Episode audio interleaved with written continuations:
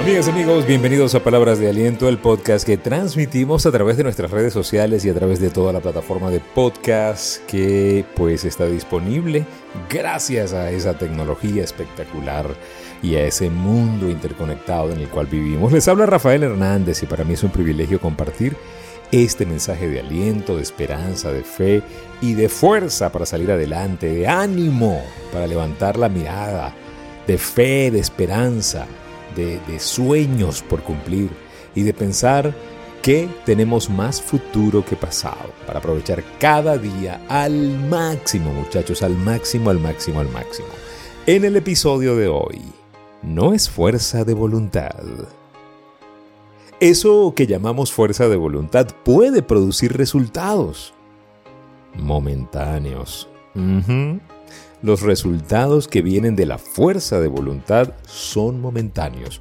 Generalmente son producto de una emoción superficial, de una causa externa, eso que nos motiva al cambio. Pero, como es una causa externa, ¿sí? No tiene raíz. Ese cambio no es sustentable. No está enraizado, pues. No, no está metido en la información, no tiene raíz. Acuérdense lo que hemos hablado de ser radicales. Tenemos que ser radicales. Debemos tener raíz, profundidad para tomar decisiones en base a esa profundidad. Ya basta de vivir superficialmente, necesitamos profundidad. La Biblia dice, mi pueblo perece por falta de conocimiento.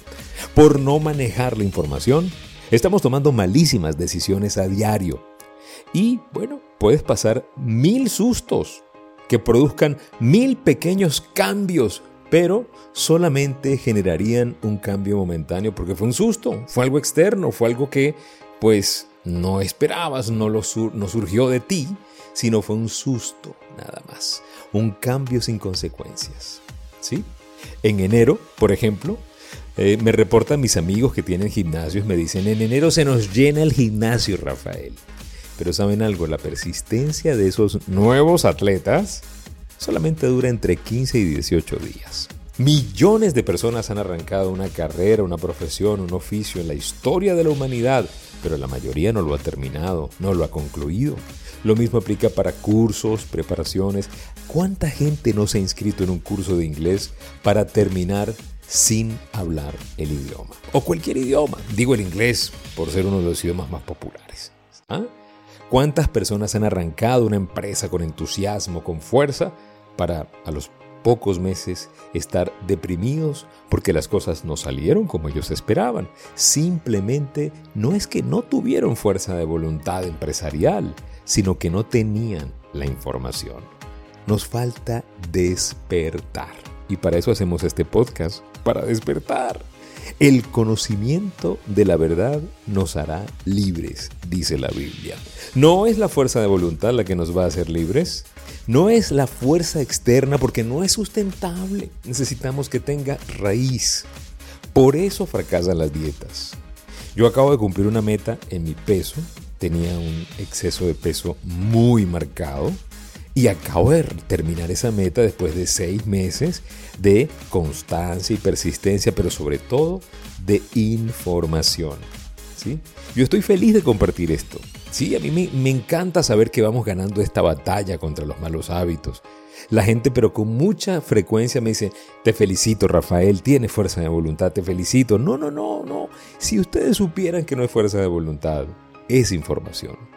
Porque cuando tú sabes, por ejemplo, en el área de la alimentación, cuando entiendes el daño celular de comer comidas procesadas, harinas, azúcares refinados, cuando entiendes, cuando sabes, cuando posees la información de que las grasas son buenas, los aceites refinados son los inflamatorios y los malos para tu cuerpo. Cuando sabes que por no cambiar tu relación con la comida, te estás anotando en una rifa, pero una rifa muy lamentable, nefasta rifa de enfermedades degenerativas.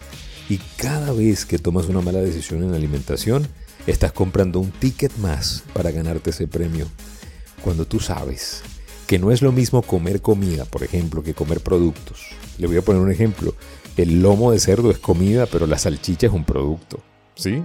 Saber que nosotros mismos elegimos inflamar nuestro cuerpo, nuestro sistema, cuando tú entiendes esto, cuando entiendes, por ejemplo, el valor de ayunar, que ayunar es abundancia, que te conecta con tu verdadera energía, cuando empiezas a ejercitarte y sientes más claridad mental, más vitalidad y fuerza. Y no sales al ejercicio porque te obligan o porque te dijeron los de afuera o porque ves que los demás lo hacen, lo haces porque por dentro sabes y sabes y sabes que necesitas ejercitarte.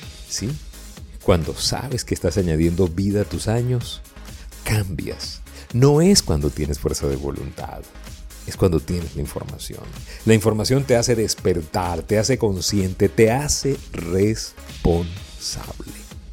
Sí, nosotros tenemos que ser persistentes en el tema de la salud, en el tema empresarial, en todas las áreas.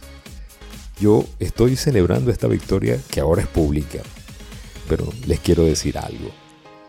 Esta victoria pública es el producto de muchas victorias privadas, de muchas veces en donde tuve que empezar a cambiar mis decisiones por mejores decisiones. Y todo fue allí, todo fue producto de la información. La fuerza está en la información, muchachos, en el manejo de la verdad, en el despertar. Desde allí, todo es sustentable. Así que, despierta, infórmate y actúa.